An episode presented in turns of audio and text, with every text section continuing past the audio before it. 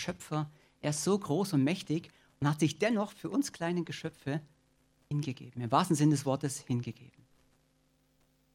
Die meisten von euch haben sicher auch schon mal Notsituationen, Leiden, nicht wie Leiden Jesu Christi, aber Leiden in ihrem Leben gehabt. Schmerz, Verfolgung, schlechte Situationen, Schwierigkeiten. Du hast es jemandem erzählt und wie sind die Menschen darauf eingegangen? Haben sie dich abgeholt? Was hast du erlebt? Die Frage kannst du dir selber beantworten. Ähm, sind die Leute verständnisvoll gewesen? Sind sie zum nächsten Thema gegangen? Wenn du an solche Situationen dich zurück, zurückerinnerst, vielleicht war eine ganz besonders, die ging es wirklich richtig schlecht. Du hast gewusst, kommt was ganz Schlimmes auf dich zu oder große Herausforderung. Und derjenige, dem du es erzählt hast, den du dich offenbart hast, der hat dich nicht abgeholt. Ging zum nächsten Thema. Und jetzt denken wir an Jesus Christus, der vor etwa 2000 Jahren in seinem Erdenleben seinen Jüngern, seinen vertrauten Jüngern, seinen zwölf Ängsten dreimal wiederholt gesagt hat, ihr kennt den Begriff Leidensankündigung, was ihn erwartet. Und könnt ihr euch daran erinnern, was dann die Jünger, mit welchem Verständnis, mit welcher ähm, Liebe und Empathie sie auf Jesus dann eingingen? Wisst ihr, was die Reaktionen waren der Jünger, als Jesus es dreimal im Laufe der letzten anderthalb Jahre vor der Kreuzigung ankündigte? Wisst ihr das? Sehr gut, ja, sehr gut. Wer ist der Größte? War einmal, genau. Super, hey, ihr seid ja super, sehr gut. Sehr gut. Und was war die, eine, die dritte Reaktion? Sehr gut, fertig. Aber ja, genau das war es. Hört sich jetzt erstmal banal an. Aber wenn man sich das überlegt, Jesus, Matthäus 16 können wir es lesen, von der Zeit an begann Jesus seinen Jüngern zu zeigen, wie er nach Jerusalem gehen und leid, viel leiden müsse, von den Ältesten und hohen Priestern und Schriftgelehrten und getötet würde und am dritten Tag auferstehen werde. Dreimal hat er dies in Matthäus 16, Matthäus 17, Matthäus 20 seinen Jüngern offenbart. Es muss geschehen. Da steht auch muss. Nicht es kann geschehen, es soll geschehen, na, es muss halt geschehen, sondern, ich möchte es mal so sagen, es war ein göttlicher Imperativ. Wisst ihr, Jesus war nicht der Plan B. Jesus war auch nicht der Plan Z oder irgendeine Option. Naja, gut, dann nehmen wir halt mal Jesus, Gott fiel nichts anderes ein. Sondern Jesus ist der Weg, die Wahrheit und das Leben. Es gibt nur einen Plan A. Und mit Adam und Eva und dem Ganzen, was geschehen ist, dass sie Gott den Rücken zukehrten und ihm nicht vertrauten und dem Teufel in dem Moment dem Vertrauen schenkten, gab es zur Buße, zur Umkehr, zur Rückkehr zu dem wahren Schöpfer des Himmels und der Erde, zu unserem Herrn und Gott, nur eine Möglichkeit. Es war der Plan A, der Plan 1, Jesus Christus. Er musste sein Leben geben. Und er sagte seinen Jüngern wiederholt, der Sohn des Menschen muss viel leiden. Er muss viel leiden. Das ist für den Verstand und für den Humanismus, angefangen mit Petrus damals und auch für heute, für viele Menschen in der Welt ohne den Geist Gottes, schwer begreiflich. Nein, es ist sogar pervers widerwärtig. Wir sagen, was kann das für ein Gott sein, der seinen eigenen Sohn als Dreieinigkeit gedacht, sich selber so hingibt und das über sich ergehen lässt. Aber Jesus sagt glasklar, weiche von mir, Satan. Wenn du hier humanistisch denkst, wenn du denkst, es gibt hier einen anderen Weg, scheue Recht und äh, scheue niemanden tun nur Recht und dann wird es schon gut sein vor Gott. Das ist humanistisch. Oder Gott hat alle lieb, er wird schon alle Augen zudrücken und fünf gerade sein lassen. Das ist humanistisch. Und alle Religionen führen nach Rom und zu Gott. Das ist humanistisch. Weiche von mir, Satan, sagt er zu einem Mann, der kurz kurz zuvor noch zu Jesus sagte, du bist der Sohn Gottes des Allerhöchsten. Und fünf Minuten später sagt dieser Mann, ja nicht, das widerfahre dir ja nicht. Jetzt können wir gerne über Petrus uns Gedanken machen. Nun machen wir uns vielleicht mal Gedanken über mein Herz. Jesus, du bist mein Ein und Alles. Dir gebe ich mein Leben hin. Und dann sagt Jesus, geh zum Nachbarn und bitte ihn um Entschuldigung. Nur das nicht. Ich warte, dass er anruft oder er zum Zaun kommt oder er klingelt. Und wie auch immer, ihr könnt Situationen nehmen, wie ihr wollt. Aber so ist es doch. Herr, du bist der Größte. Ich lobe und breite dich 20 Minuten intensiv voller Hingabe und Heiligen Geist erfüllt im Gottesdienst. Aber Montagmorgen, nein, da bin ich halt schlecht drauf. Da kann ich nicht meiner Familie, meinem Arbeitgeber erstmal freundlich gesonnen sein, ihm Gutes wünschen. Nein, da geht es mir schlecht. Ich habe den Montagsblues. Ja, aber so reden wir oft. Und so ging es Petrus. Herr, du bist der Größte. Und eine Viertelstunde später, Jesus, das widerfahre dir nur nicht. Weil er, und das ist das, was mich angesprochen hat, weil er Jesus nicht kannte. Er hatte im Herzen, vielleicht ein Stück, äh, im Kopf und ein Stück weit im Herzen, du bist der Sohn Gottes. Aber Jesus verstanden hat er noch nicht. Hat er noch nicht. Und das kann uns auch als Kinder Gottes gehen, auch wenn wir vom Heiligen Geist erfüllt sind, dass wir in mich immer noch auf dem Weg sind, Jesus zu erkennen und zu erkennen. Und das ist auch gut, Gott ist gnädig. Und die ganze Erdenszeit, die er dir gibt hier auf Erden, ist vor allem zu einem da, Jesus immer mehr zu erkennen. Dass du Jesus immer mehr erkennst und dass du das widerspiegelst und ausstrahlst.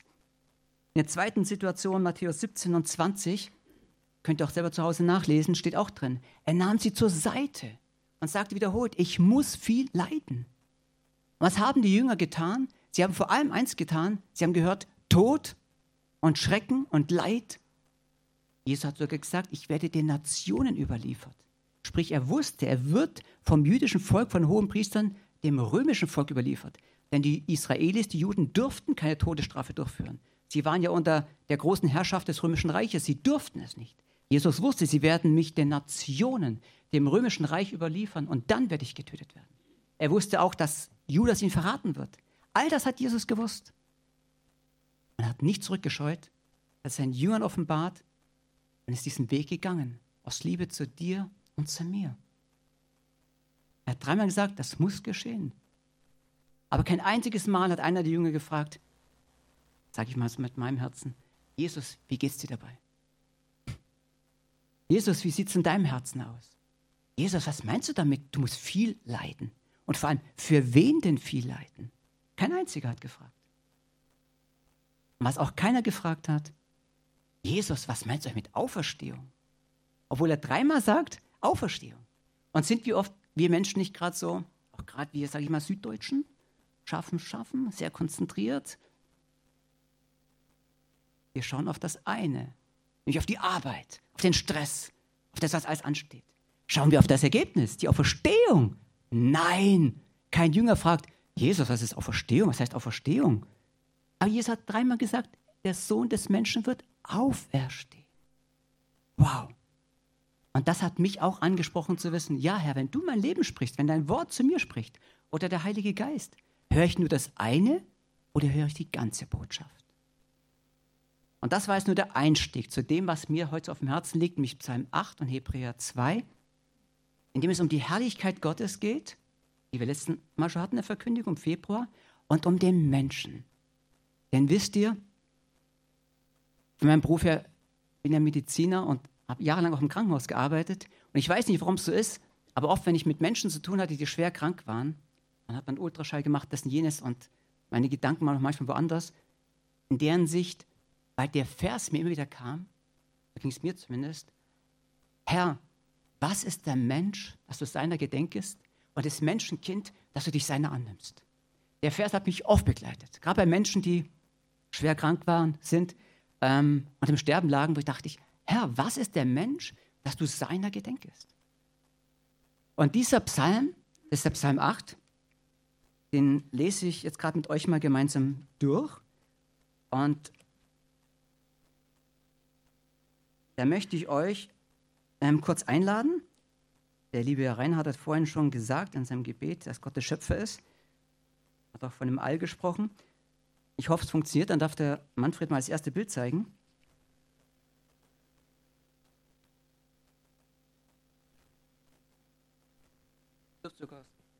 Und zwar heißt es in Psalm 8, vom David geschrieben, Herr, unser Herrscher, wie herrlich ist dein Name auf der ganzen Erde. Wie herrlich ist dein Name auf der ganzen Erde, der du eine Hoheit über die Himmel gesetzt hast. Kommt nicht? Funktioniert nicht? Okay. Jedenfalls, der Psalm ist von David. Der Psalm ist von David. Und der David war in seiner Anfangszeit seiner Karriere, was war der David? War der immer schon König? Er war Hirte. Und wisst ihr, Hirten, das waren wirklich die, die ganz, ganz unten waren. Gesellschaftlich gesehen. Ein Mann, der vom Beruf Hirte war, das war ein Nobody. Er war draußen im Freien. Natürlich habe ich auch so Bilder vor Augen. David am Baum gelehnt, die Harfe in der Hand, tralala, und schreibt hier seine Liedchen und Psalmen und lobt und preist Gott. Aber da waren auch Angriffe. Löwen, Bären, hat er gesagt zu Saul, hatte ich getötet. Da gab es vielleicht Hirten anderer Art, mit dem musste er streiten ums Wasser. Tiere sind abgehauen, er musste sie wieder suchen. Tag und Nacht in der Kälte, in der Hitze, er hatte zu arbeiten. Aber was er auch hatte, gelegentlich seinen Blick auf den Himmel gerichtet. Und ein Mensch sieht ungefähr ich bin kein Astrophysiker, auch kein Physiker. Ich bin nur ein leidenschaftlicher Betrachter von Sternbildern. Die begeistern mich. Aber sonst habe ich von Physik und so keine große Ahnung. Und ein Mensch kann ungefähr in einer sternenklaren Nacht 6000 Sterne betrachten. 6000. Habe ungefähr ein Umfeld. Hier sehen wir, steht ja da auf Englisch, die Milchstraße zur Rechten, die, äh, die andere ähm, Lichterscheinung kenne ich gar nicht, ungefähr die Milchstraße von Arizona aus betrachtet. Herr, unser Herrscher, wie herrlich ist dein Name auf der ganzen Welt. Wenn du mal das nächste Bild machst, aber nur einmal klicken bitte. Genau. Wer von euch würde jetzt, kann natürlich keiner wissen, aber was soll das darstellen? Kann man nicht wissen. Rhetorische Frage. Nächster Klick. Nein, wieder zurück, dann hat es wohl nicht funktioniert. Machen wir zurück. Okay, ist wohl nicht gekommen. Da müsste es drunter stehen, und zwar das Bild, was ihr hier seht, ist unsere Galaxie. Äh, unser Universum, Entschuldigung, unser Universum mit 200.000 Galaxien. Ich möchte uns mal die Größe Gottes vor Augen halten. Gott hat dieses Universum, lesen wir Psalm 8, den Himmel und die Erde erschaffen. Wenn wir hier einen Fußball haben, einen Fußball, in unserer Milchstraße wäre es ein Stern, dann ist der nächste Fußball nicht in Stuttgart, auch nicht in London, sondern der nächste Fußball liegt in New York auf der Straße. Das ist der Abstand von einem Stern zu einem Stern in unserer kleinen Galaxie der Milchstraße. Jetzt haben wir in unserer Galaxie, sage und schreibe, 100 bis 200 Milliarden solcher Sterne, Planeten. In unserer kleinen Milchstraße. Die sage und schreibe einen Durchmesser hat von 100.000 Lichtjahren. Das heißt, es sind hunderte von Billionen Kilometern in unserer Galaxie. Hier auf diesem Bild seht ihr nur einen Stichpunkt, und zwar das, das Weltraumteleskop Hubble, was jetzt über 30 Jahre ungefähr 545 Kilometer über der Erdoberfläche immer die Erde umkreist. 550 Kilometer über der Erde und macht ständig Bilder vom ganzen Universum bis in die tiefste Tiefe hinein.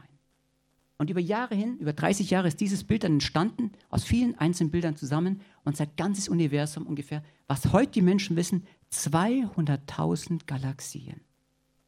Wahnsinn. Mich haut's um. Wenn ich weiß, dass Gott das erschaffen hat. Und in weniger, wenn du mal den nächsten Bild machst, Manfred, ist das nicht die Milchstraße. Diese Galaxie heißt bei den Menschen NGC 2276, bei Gott hat sie einen anderen Namen. Das wissen wir ja nicht. Aber nur einen Punkt. Wenn es die Milchstraße wäre, wäre hier ein Punkt. Und das ist das, wo wir unser Planetensystem haben, unser Sonnensystem. Nur einer kleiner Punkt. Das andere ist dann unsere Galaxie. Und von denen haben wir 200.000 im Universum. Mindestens. Jetzt frage ich mich, Herr unser Herrscher. Du kannst das nächste Bild einfach mal durchmachen, die nächsten Bilder. Das ist so ein Nebel, den es auch gibt im Universum, wie Gott es erschaffen hat. Und das nächste. Mich begeistern solche ähm, Galaxien, ich sehe, das ist kein Zufall, sondern da ein Schöpfer dran. In Psalm 8 steht, Gott hat diese Sterne, die Galaxien erschaffen. Und das nächste,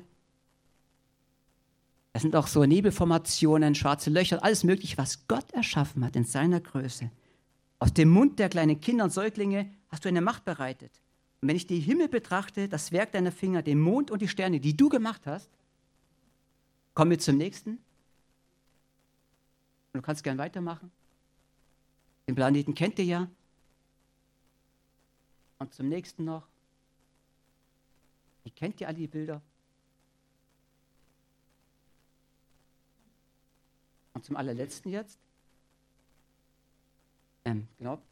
Den kennt ihr auch. Das ist die Erde. Und wenn man die ganzen Galaxien sieht und die ganzen anderen Planeten, Jupiter und Saturn, wie sie alle heißen, aber was ich so göttlich finde, Es gibt einen blauen Planeten, auf dem es Leben gibt. Herr, unser Herrscher, wie herrlich ist dein Name über der ganzen Welt, der du die Himmel erschaffen hast, die Sterne gesetzt hast. Und auf diesem kleinen Planeten, das ist ja gerade Af Afrika, oben Arabien, oben drüber sind wir dann, war ein Bild von Apollo 17, 1972, also vor sage und schreibe 50 Jahren fotografiert. Und das nächste Bild,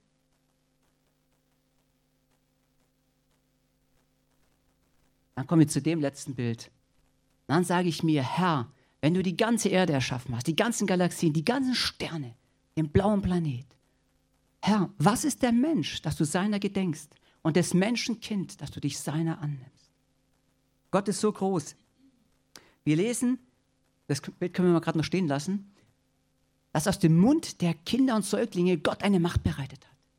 Wenn wir Lobpreis haben, wenn wir Lobpreis haben, dürfen wir es nicht unterschätzen. Im Lobpreis, auch wenn die Kinder Gott loben und preisen in ihren Räumlichkeiten oder zu Hause, vielleicht im Laufstall, zusammen mit der Mutter, Gott loben und preisen, hat Gott das ganze System der Welt auf den Kopf gestellt. Das System der Welt sagt groß, stark und mächtig und Waffen. Gott sagt Lobpreis gegen Waffen. Gott sagt klein gegen groß. Gott sagt, wenn dieses Kind zwei, drei, vier, sieben Jahre von Herzen sagt, Halleluja, ich liebe dich, Jesus, gepriesen sei Gott und wie auch immer, was Gott ihm ins Herz gelegt hat. Da steht da, ist es ein Bollwerk gegen den Feind und gegen den Rachgierigen. Könnt ihr euch das vorstellen? Wenn Kinder Lobpreis machen zur Ehre Gottes und springen und tanzen und ihm die Ehre geben, da geschieht was im Geistlichen, weil Gott diesen Lobpreis gebraucht in seinem Reich, in seiner Macht, um den Feind zu zerstören. Und durch Lobpreis geschieht auch etwas in Ländern, für die wir beten. Im Geistigen. Weil Gott es so festgelegt hat, weil Gott der König ist und weil er sagt, diese Macht gebrauche ich. Nicht ich gebrauche diese Macht, sondern Gott gebraucht diesen Lobpreis zu seiner Ehre als Bollwerk, um den Rachgierigen, um seinen Feind zu begrenzen, einzuschränken und zu besiegen. Und wenn ich die Himmel betrachte, das Werk deiner Finger, den Mond und die Sterne, die du gemacht hast, ich weiß nicht, wie es euch da geht, da fühlt man sich doch klein. Und der David, das habe ich das mittlere Bild farbig gelassen und gelb umrandet, der David war ein Hirte. Und er hat sich Gedanken gemacht. Er war nicht Albert Einstein. Er war kein Astrophysiker. Er hat nicht gewusst, wie groß das Universum ist. Er wusste nicht von allen Galaxien. Aber er hat eins gewusst, und das hat ein David ausgemacht. Ich bin klein, und da muss es jemanden geben, der gewaltig größer ist. Und er hat deshalb nicht angefangen zu verzweifeln. Und hat gesagt, ja gut, was soll das ganze Leben? Macht doch keinen Sinn. Er hat gewusst, Gott, wenn du das erschaffen hast, all die Sterne, all die Herrlichkeit, dann preise ich dich darüber. Wer bist du, dass du dann an mich denkst? Wer du an mich denkst. Wir lesen Hebräer 2, und das möchte ich mit euch durchgehen. Dann genau, darf du noch lassen, das Bild. Fast eins zu eins wieder das, was wir im Psalm 8 gerade angelesen haben. In Hebräer 2 lesen wir, fast wortgenau die gleichen Inhalt von Psalm 8. Denn nicht den Engeln hat er die zukünftige Welt, von der wir reden, unterworfen. In Vers 6, Kapitel 2 Hebräer steht, es bezeugt aber jemand an einer Stelle, und das ist David, der Hirtenjunge David, hat gesagt, was ist der Mensch, dass du an ihn denkst, und des Menschen Sohn, dass du auf ihn achtest? Du hast ihn für eine kurze Zeit, bei manchen Übersetzungen steht ein wenig geringer, man kann aber auch übersetzen vom Hebräischen her, vom Griechischen, für eine kurze Zeit, ihn geringer gemacht als die Engel. Mit Herrlichkeit und Ehre hast du ihn gekrönt und hast ihn über die Werke deiner Hände gesetzt. Alles hast du unter seine Füße getan, denn indem er ihm alles untergeordnet hat, hat er nichts übrig gelassen, das ihm nicht untergeordnet wäre. Jetzt aber sehen wir noch nicht, dass ihm alles untergeordnet ist. Den aber, der eine kleine Zeit niedriger gewesen ist als die Engel, als die Engel nämlich Jesus, sehen wir durch das Leiden des Todes gekrönt mit Herrlichkeit und Ehre, damit er durch Gottes Gnade für alle den Tod schmeckte. Wir sehen so viel Elend, ob es Krieg ist, Krankheit, Einsamkeit, Trauer, Schmerz. Natürlich gibt es auch schöne Momente. Vielleicht hast einen Lottogewinn gemacht, Gehaltserhöhung oder sattelfesten Job, glückliche Partnerschaft, neues Auto, viele Dinge. Menschen freuen sich über vieles. Menschen leiden unter vielem. All das. Und trotzdem, wenn ich zurückkomme, wir leben in einer Galaxie von über Hunderten von Tausenden. Wir leben in einem Sonnensystem von Hunderttausenden in unserer Galaxie. Wir sind ein Mensch von zig Milliarden. Wann hat das letzte Mal der Regierungspräsident bei dir angerufen? Na gut, okay, war hochgespielt. Wann hat das letzte Mal der Bürgermeister bei dir angerufen und hat gefragt, wie es dir geht? Okay. Und die Schwiegermutter und die Mutter, dann hat sie angerufen. Wisst ihr, wir haben Gott einen Schöpfer, dem nichts so möglich ist, der die Erde erschaffen hat, die wunderbaren Sternennebel im Universum, die Galaxien, so herrlich und wunderbar. Und er ruft jeden Tag bei dir an und fragt, wie es dir geht. Er fragt, wie es dir geht. Ihm ist es nicht egal, Einsamkeit, Bettler, Freude, Abschied nehmen, wie auch immer. Ihm ist es nicht egal, wie es dir geht. So ist Gott. So ist Gott zu dir. Was ist der Mensch, dass du seiner gedenkst? Und im Hebräischen steht beim ersten Satz Enosch. Das ist der gefallene Mensch, der schwache Mensch, der traurige Mensch, der Mensch in seiner Bedürftigkeit. Und das ist für mich das Geheimnis, was mir auch letzten Wochen so offenbar wurde. Aber beim zweiten Mal steht nicht Enosch. Also beim ersten Mal steht, was ist der Mensch, dass du seiner gedenkst? Enosch. Beim zweiten Mal steht, und der Sohn des Menschen, da steht Adam. Und ihr alle, die ja schon Bibelkenner seid, wisst ihr, es gibt ja den ersten und den zweiten Adam. Und Jesus hat sich selber am meisten bezeichnet mit Menschensohn. Mit Menschensohn. Er ist der zweite Adam. Der zweite Adam, der gekommen ist. Denn der erste Adam ist gefallen. Er hat sich von Gott abgewandt. Und wir alle hätten nicht anders reagiert. Stell dir nicht vor, du wärst der bessere Adam, die bessere Eva gewesen. Ich hätte der Schlange widerstanden. Haha, ich wäre heute noch im Paradies. Denk das nicht. Denk das nicht. Ich hätte dem auch, ich wäre genauso auf den Leim gegangen und hätte genauso dann Gott den Rücken zugekehrt und hätte ihm auch nicht geglaubt. Was ich so faszinierend finde an dem allen, hat dir jemand schon gesagt, weißt du, ich liebe dich so sehr, für dich würde ich, im Galaterbrief sagen die Galater zum Paulus, wir würden, dir die, würden uns die Augen ausreißen, wir würden unsere Augen geben für dich. In anderen Kulturen habe ich mal gehört, glaube ich, irgendwo in Mittelamerika, sagen manche zu Predigern, oh, ich würde meinen Arm für dich geben, ich würde mein Bein für dich geben. Was würdest du für jemanden geben? Was hätte jemand vielleicht für dich gegeben? Jetzt würden wir heute noch alle im Paradies leben. Adam und Eva hätten ihre Aufgaben erfüllt. Wir würden heute noch alle im Paradies sein. Und Jesus sagt zu dir, weißt du was? Liebe Anna, Bertha, Charlie, Dieter, Sabine und Zentrum, was weiß ich, wie du auch heißt. Für dich würde ich mein Leben geben. Für dich würde ich mein Leben geben. Jetzt würdest du im Hinterkopf sagen können, als Geschöpf, du bist ja nicht Gott, als Geschöpf, als Adam und Eva, Ah, das würde er. Aber er hat es ja nicht. Seht ihr? Genau das ist so. Jesus hat es getan. Da macht es für mich auch Sinn mit Adam und Eva. Wir würden alle Ewigkeit sagen, haha, Jesus, das hättest du getan. Aber du hast es ja nicht. Und plötzlich sehen wir Adam und Eva, ja, die ganze Geschichte, all das, es muss so geschehen. Jesus sagt sogar zu den Emmaus-Jüngern, als sie verblendet sind und ihn noch nicht erkennen, auf dem Weg nach Emmaus, sagt er zu ihnen, musste nicht dies alles so geschehen? Musste dies nicht alles so geschehen? Damit ich in Ewigkeit mich auch sagen kann, Jesus, du hättest nicht nur dein Leben gegeben, du hast dein Leben für mich gegeben. Was ist der Mensch? Was ist der Thomas, dass du meiner gedacht hast? Mein schwaches Leben, meine Sünde, mein Schmutz, mein Dreck. Und wir haben es gelesen vom großen König, vom großen König, dem alles untergestellt wurde. Jesus, der Sohn Gottes, die Dreieinigkeit. In der Substanz eins, Gott Vater, Sohn und Heilige Geist. Wir lesen von den sieben Geistern Gottes. Eine Substanz, eine Existenz, aber doch drei Personen. Gott Vater, Sohn und Heiliger Geist. Das ist für Menschen paradox. Aber es ist kein Widerspruch. Denn Gott ist eins, aber er kann sich in verschiedenen Personen zeigen.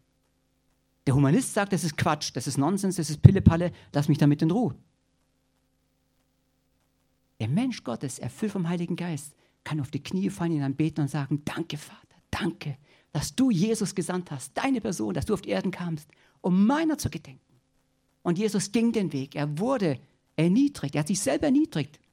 Hans-Peter hat es heute Morgen auch gesagt, Philippa 2. Er ging auf die Erde, hat sich erniedrigt. Er war für eine kurze Zeit unter den Engeln. Unter den Engeln. Er war hier auf dem Boden, hat den gleichen Staub berührt wie die Menschen. Das gleiche gegessen wie die Menschen. Schmerzen erfahren wie die Menschen. Geschlafen wie die Menschen. All das lesen wir in Hebräer. Er wurde ein Mensch, so wie du und ich. Er hat sich erniedrigt, um dann erhöht zu werden. Über alles. Philippa 2 lesen wir es. Sein Name steht über allem. Über allem. Das war der Weg Gottes, dass Jesus sich erniedrigt unter die Engel für eine kurze Zeit, seine Herrlichkeit aufgab, seine Göttlichkeit zu einem gewissen Teil aufgab, er war ja Gott und Mensch, um dann erhöht zu werden und über allem zu regieren. Das ist unser König. Und heute regiert Jesus. Über Krankheit und Not, über jedem Krieg, über jedem Herrscher ist Gott der König. Denn Gott hat ihm, Jesus, die Herrschaft gegeben. Er regiert über jede Nation, die wir in den Nachrichten Tag für Tag hören, auch über Deutschland. Er regiert über Babenhausen. Er regiert über deinem Ort. Er regiert über deinem Arbeitsplatz. Er regiert über deinem Leben. Er regiert über deinen Gedanken. Ich weiß durchaus, dass es Menschen gibt und sagen, sie haben Nöte, Sorgen, Probleme. Du hast leicht reden. Herr, unser Herrscher, wie herrlich ist dein Name. Nein, ich habe Not, ich habe Schrecken, ich habe Angst, ich habe Sorgen. Die Frage ist das, was sprichst du denn aus über deinem Leben? Die Wahrheit, Herr, unser Herrscher, du bist der König über meinem Leben? Oder ist mein Fokus nur, Herr, da ist Krankheit, da ist Not, da ist Schrecken, da ist Krankheit, da ist Not, da ist Schrecken, da ist Krankheit, da ist Arbeitslosigkeit, da ist Pleite, da ist nur Not. Spreche ich das alles aus? Bekenne ich diesen Dingen die Macht oder bekenne ich die Macht Gottes, unseres Herrschers? Der David, ich wiederhole mich, er war kein Millionär. Er war zu dem Zeitpunkt nicht verheiratet, glücklicher Vater von zehn Kindern. Er war nicht König. Er war abgesondert von seinem Vater, der jüngste der Söhne, in die Wüste oder ins Land, in die Steppe, Tag und Nacht war bei den Schafen, Ziegen, ich weiß es nicht. War bei denen und pries Gott in seiner Situation. Herr, unser Herrscher, wie herrlich ist dein Name. Wow. Ich muss es mir selber wieder sagen, ich kenne auch Arbeitslosigkeit in meinem Leben und Nöte, Herausforderungen, Tod. Ein Angehörigenumfeld kenne ich und habe mich, denke ich, auch nicht immer göttlich, geistlich korrekt verhalten in meinem Mensch, Menschen sein, wie ich so war, will sich beschönigen, will aber auch nicht hingehen und sagen, ja gut, das mache ich ja weiter so.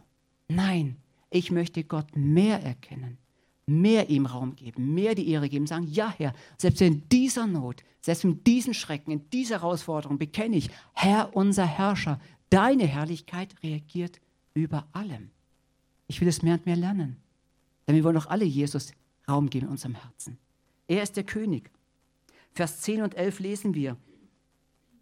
Denn es gebührte sich für ihn, für den das Weltall ist. Und übrigens, das Weltall ist nicht für Hubble, auch nicht für die Astrophysiker. Das Weltall, und andere Übersetzungen sagen für alles, alles gebührt Gott.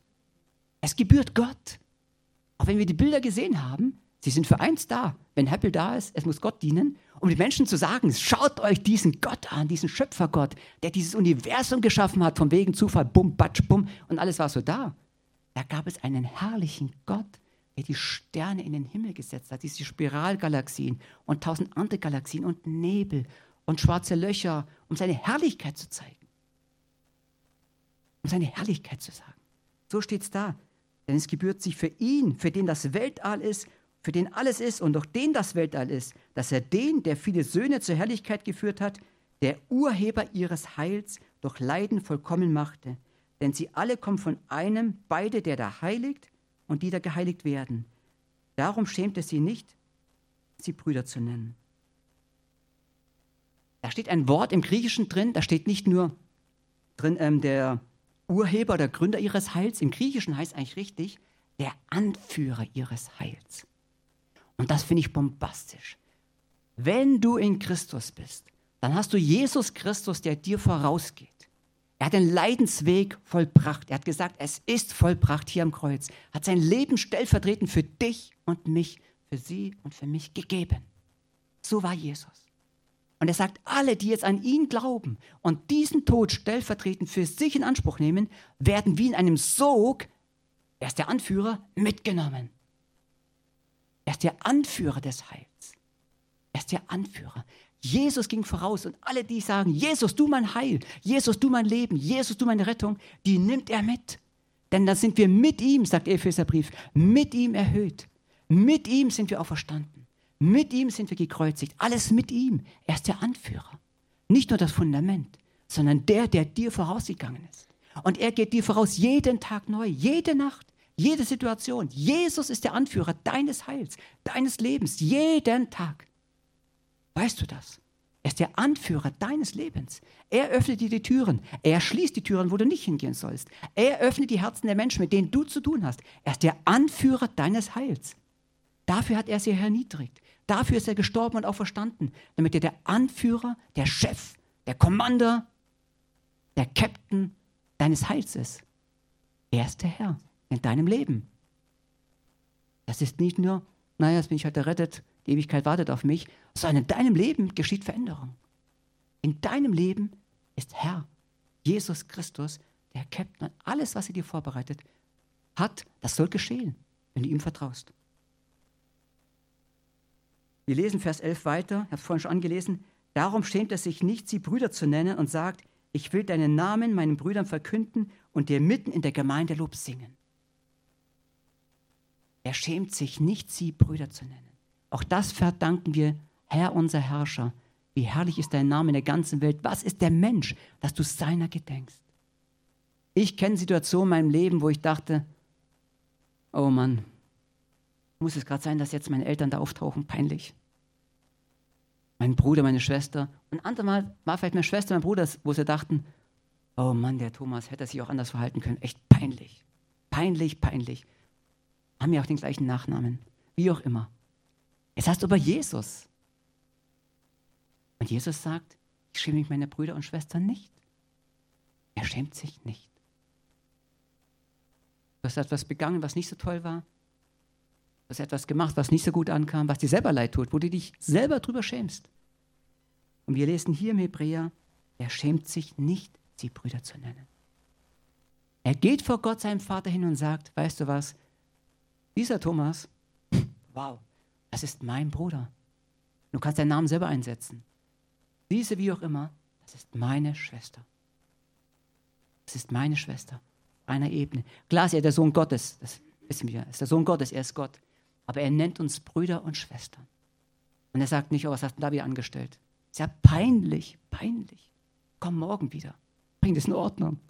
Nein, er schämt sich nicht. Sagt, du bist meine geliebte Schwester, mein geliebter Bruder. Und was so schön ist, ich weiß nicht, wie ihr in Gottesdienst reinkommt. Ich weiß nicht, welcher Stellenwert für euch eine Predigt hat oder Lobpreis hat, Begrüßung hat oder wie auch immer. Und es kann auch soll auch jeder für sich so betrachten, wie Gott ihn da führt, Offenbarung gibt.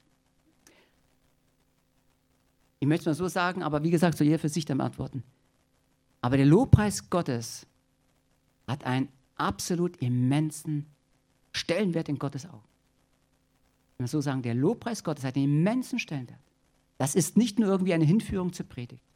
Das ist nicht nur, okay, das ist halt gewohnt, wir machen eine halbe Stunde Lobpreis, passt. Denn wir lesen hier, Ich will deinen Namen meinen Brüdern verkünden und dir mitten in der Gemeinde Lob singen. Wer tut das? Wer tut das? Liebe Geschwister, wer tut das? Jesus. Jesus verkündet den Namen Gottes. Jesus ehrt Gott. Jesus hat immer gesagt, ich weise immer auf meinen Vater hin. Ich weise immer auf meinen Vater hin. Wenn Jesus uns dient, wenn er jetzt spricht, dann nicht wegen mir, dann spricht Jesus durch seinen Geist, er selber in dein Herz. Jesus im Lobpreis führt uns an. Er soll uns anführen. Er will uns anführen. Jesus ist im Lobpreis. Ob im Hauskreis, in der Gemeinde, in deinem Auto, in deiner Zeit mit Jesus. Jesus ist bei dir im Lobpreis und er spricht zu dir. Und Jesus geht mit dir, mit Bruder und Schwester vor Gottes Thron und gibt Gott die Ehre und gibt Gott die Ehre und preist ihn, weil er der Größte ist, weil er mächtig ist, weil er sein Vater ist, weil er nur gut ist, weil er immer Gott in den Fokus stellt, immer Gott, den Schöpfer des Himmels und der Erde, weil ihm die Ehre gibt. Und er zieht uns und zieht uns. Jesus soll der Mittelpunkt sein im Lobpreis. Wir wollen uns auf ihn konzentrieren und Jesus führt uns hin durch seinen Geist in die Gegenwart Gottes. Und wenn Jesus es so wichtig ist, Gott zu ehren und zu loben und zu preisen, dann müssen wir so sagen, dann darf für uns Lobpreis niemals zweiter, dritter Natur sein. Na, das kann man irgendwann vielleicht noch hinkriegen. Oh, heute haben wir keine Zeit gehabt, auch gut. Machen es mal wieder. Lobpreis dürfen wir nicht unterschätzen. Es ist eine Macht, haben wir Psalm 8 gelesen, mit der Gott die Mächte des Feindes, des Widersachers, des Rachsüchtigen, so steht es da, zerstört hat. Wow. Wenn dann der Geist Gottes, das Wort Gottes in deinem Herzen ist und du Gott lobst und preist, da wackeln Bollwerke, da Gott es gebraucht hat. Dann lesen wir in den nächsten Versen. Und weil nun die Kinder Anteil an Fleisch und Blut haben, ist auch er daran gleichermaßen beteiligt, um durch den Tod den zu vernichten, der die Gewalt des Todes hat, nämlich den Teufel. Und um die zu erlösen, die durch Todesfurcht ihr ganzes Leben in Knechtschaft gehalten wurden. Der Teufel hatte die Gewalt des Todes. Er hatte die Gewalt des Todes. Und Jesus ist gekommen, um diese Todesgewalt zu nehmen. Aber er hat nicht nur den Tod besiegt und denen hat Jesus das ewige Leben gegeben, die auf Verstehungskraft, das ewige Leben, die an ihn glauben, sondern steht auch da, dürft ihr nicht überlesen, im Vers 15, er hat auch die Macht dem genommen, der die Todesfurcht verbreitet hat. Die Todesfurcht, die Angst. Und Angst ist ein stetiger Begleiter der Menschen ohne Jesus Christus. Auch wenn sie sich dessen nicht immer bewusst sind. Aber man hat doch Angst. Was ist, wenn ich kein Geld habe? Ich meinen Arbeitsplatz verliere, wenn mein Partner untreu wird, wenn mein Kind nicht nach Hause kommt von der Schule, vom Kindergarten. Was ist, wenn das Flugzeug abstürzt? Was ist, wenn Krankheit kommt? Die Angst ist bei vielen Menschen ständig da. Angst, Sorgen, Panik. Alles möglich, ständig da. Und die Menschen leben unter dieser Angst. Sie sind unter dieser Angst wirklich gebunden. Sie sind Sklaven, sagt Gottes Wort hier. Sie sind Sklaven dieser Angst. Und jetzt kommt Jesus. Und er ist ja gekommen, um zu sagen, was hat er gesagt? Ich bin gekommen, damit sie das Leben haben und die Fülle. Das Leben heißt das geistige, ewige Leben. Ja, denn durch Adam wären wir geistig tot. Waren wir geistig tot? Wir haben das Leben, aber die Fülle. Und ein Mensch, der von der Angst gebunden ist, hat nicht die Fülle. Er versucht, die Fülle zu finden in allem Materiellen und allem, was weiß ich, Spirituellen, was ihm einfällt. Aber Jesus sagt, in mir ist das Leben, ich bin das Leben. Und nur derjenige, der in ihm ist, hat das Leben und das Leben in Fülle. Dann bist du frei von dieser Angst. Ich hoffe, ihr versteht es. Das heißt nicht, wir schweben über allen Dingen, wir machen uns keine Sorgen mehr über den Plattfuß. Naja, eine Krankheit gibt es halt auch nicht und alles ist nur tutti frutti. Nein, aber diese Angst bestimmt nicht mehr meine Gedanken, meine Träume, meine Gefühle, mein Leben und mein Reden. Denn ich weiß, Jesus, ich gehöre dir. Mein Leben ist in dir geborgen. Und was soll mir denn geschehen, wenn du in mir bist und ich in dir? Was soll mir denn dann geschehen? dann ist doch mein Beruf, meine Ehe, meine Familie, alles in deiner Hand, meine Kinder, auch wenn sie heute vielleicht so stehen. Ich weiß ja, letztendlich bist du der Herr in ihrem Leben. Ich habe deine Gnade ausgerufen, deine Herrschaft, deine Herrlichkeit über ihrem Leben und dein Wille geschehe in diesem Ort und dein Wille geschehe in meinen Gefühlen, dein Wille geschehe auch in meinem Körper. Das, was du willst, das geschehe, Vater. Frei von dieser Angst hat uns Jesus gemacht. Er ist der Sieger über den größten Feind. Er hat nicht nur den Tod besiegt, sondern auch die Todesfurcht und auch die Angst, in der viele Menschen leben. Und wenn du als Kind Gottes noch Bereiche hast, die unter Angst stehen, unter Angst versklavt sind, dann fühle ich es nicht angeklagt, denn Jesus sagt ja auch, ich schäme mich meiner Brüder nicht. Ich stelle mich zu meinen Brüdern und Schwestern.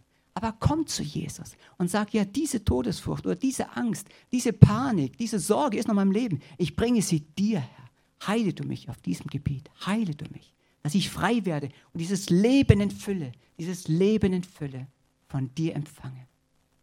Jesus wollte nicht, so was wir oft verdanken, ähm, so vom mittelalterlichen Denken her, naja gut, wir gehen ja durch dieses Jammertal und irgendwann in Herrlichkeit, wenn wir dann vor Jesus stehen, dann fangen wir an zu loben und zu preisen und sagen, ja, der Herr ist auferstanden, ja, der Herr ist gut, ja, mir geht's auch gut. Das dürfen wir jetzt schon tun.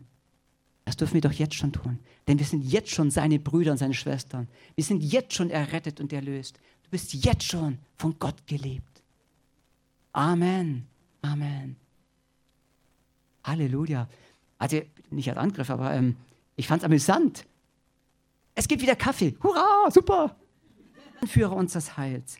Und er ist der Erste unter allen Brüdern. Er liebt dich als Bruder und Schwester. Er stellt sich zu dir. Und er ist der Sieger über den größten Feind, auch über die Ängste deines Lebens. Er ist der Sieger. Er hat es wirklich vollbracht.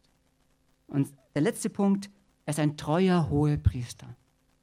Wisst ihr, Jesus hat all das, was wir hier sehen und tausend Dinge mehr, die dein Leben ausmachen. Jesus kennt Einsamkeit. Jesus war ein Single. Jesus kennt Einsamkeit. Jesus kennt es. Brüder, sage ich mal Apostel, denen er sein Herz ausschüttet und die ihn nicht wahrnehmen. Dreimal. Klar, Jesus war Gott und Menschen ein. Das kann ich jetzt nicht eins zu eins mit uns vergleichen. Aber trotzdem sagt Gottes Wort an vielen Stellen, auch hier im Hebräerbrief, er wurde in allem uns gleich. Wisst ihr, wenn es im Philippa heißt, er lernt in allem Gehorsam, oder hier, er wurde in allem uns gleich, er wurde in allem versucht, hat ihm aber wirklich auch widerstanden und hat es göttlich sozusagen gemeistert, heißt es nicht, dass Gott oder Jesus erst Gehorsam lernen musste, weil er vor ungehorsam war. Sondern was Gottes Wort uns zeigen will, dass Jesus so viel Facetten des menschlichen Lebens erlebt hat, dass er durchaus weiß, wie es den Menschen hier auf Erden geht. Johannes sagt am Ende des Evangeliums, die Bücher der damaligen Welt würden nicht reichen, um alles zu schreiben, was Jesus getan hat, gesprochen hat und gemacht hat. Die vier Evangelien sind ein Abriss dessen. Ein Abriss. Was für ein erfülltes Leben hat Jesus gelebt? Gehorsam gelernt heißt, uns allen gleich geworden. Jesus kennt die Nöte unseres Lebens. Er hat darin sogar gelitten. Heißt es hier, er hat gelitten für dich und für mich. Obwohl er diese Sterne geschaffen hat, lasset uns Menschen machen und die ganze Schöpfung, Jesus, Gott, Vater, Sohn Heiliger Geist, haben das Universum geschaffen. Es kam von ihm und zu ihm und durch ihm, zu seiner Ehre. Er hat die Bäume erschaffen, die Schmetterlinge. So ist Gott. Er hat all das erschaffen. Das große Universum, genauso wie die kleinen Mikroben, die kleinen Schmetterlinge, die kleinen süßen Käfer, gibt auch süße Käfer. Und was weiß ich, und kleine Pflanzen und Blüten. Ja, auch. Okay.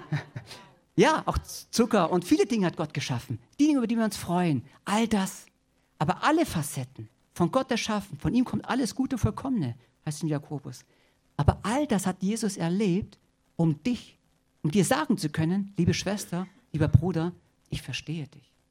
Ich verstehe dich in deiner Not. Ich verstehe dich in deiner Versuchung.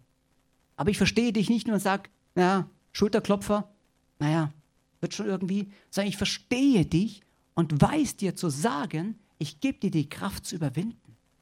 Ich gebe dir die Kraft zu widerstehen. Ich gebe dir die Kraft, dennoch an Gott festzuhalten, weil ich halte an dir fest. Ich gebe dir die Kraft, die Hoffnung nicht aufzugeben. Das ist der hohe Priester. Das ist der hohe Priester.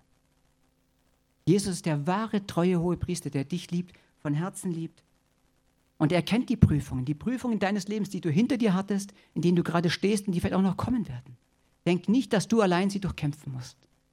Jesus kennt sie. Dafür hat er sich erniedrigt. Und deshalb zum Schluss, Herr, was ist der Mensch, dass du seiner gedenkst und des Menschenkind, dass du dich einer annimmst? Was bist du und setze deinen Namen ein? Was bist du, dass du an mich denkst und der Menschensohn, nämlich Jesus Christus, dass du ihn so gemacht hast, dass du ihn so geführt hast, dass du ihn so angenommen hast, Jesus Christus, den zweiten Adam, dass du diesen Weg gewählt hast. Hinter alledem steht nur eins, göttliche Liebe und Gerechtigkeit göttliche Wahrheit und Herrlichkeit. Er hat alles vollendet. Das Liebe und Wahrheit, Gerechtigkeit und Güte. Und darüber könnten wir es Gott nur loben und preisen und sagen, Reinhard, komm da vorne, wir loben und preisen ihn. Aber ich weiß, der Gottesdienst ist gleich zu Ende. Aber wir könnten mit dieser Haltung nach Hause gehen, in den Lobpreis und sagen, Gott, darüber preise ich dich. Darüber anbete ich dich. Stark, was du für mich getan hast. Ich weiß, kommt die Karwoche, jetzt müssen wir ein bisschen richtiger tun, verinnerlicht. Aber im Herzen darf trotzdem die Freude sein. Jesus, Auferstehung, mein hoher Priester, mein König, meiner. Halleluja. Amen.